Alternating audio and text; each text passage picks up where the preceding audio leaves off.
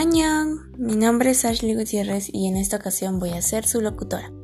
Hoy vamos a hablar sobre la contaminación del aire.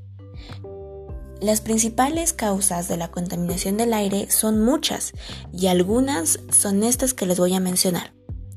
Los combustibles fósiles, cuando los queman, carbón, petróleo y gas.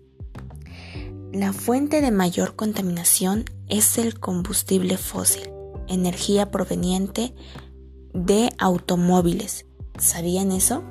Es un dato curioso. Por ello debemos empezar a mantener en, mejor cuidado los automóviles que tenemos. ¿Cómo se contamina el aire?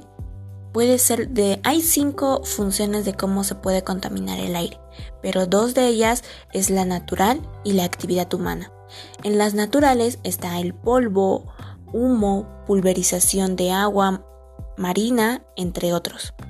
Y en la actividad humana está la combustión, generador de energía, vapores, humos negros, etc. Los gases contaminantes más comunes son el monóxido de carbono, el dióxido de azufre y muchos más.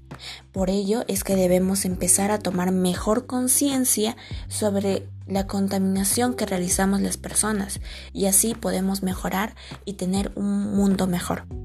Hasta aquí ha sido mi reporte y muchas gracias por escucharme. Añón.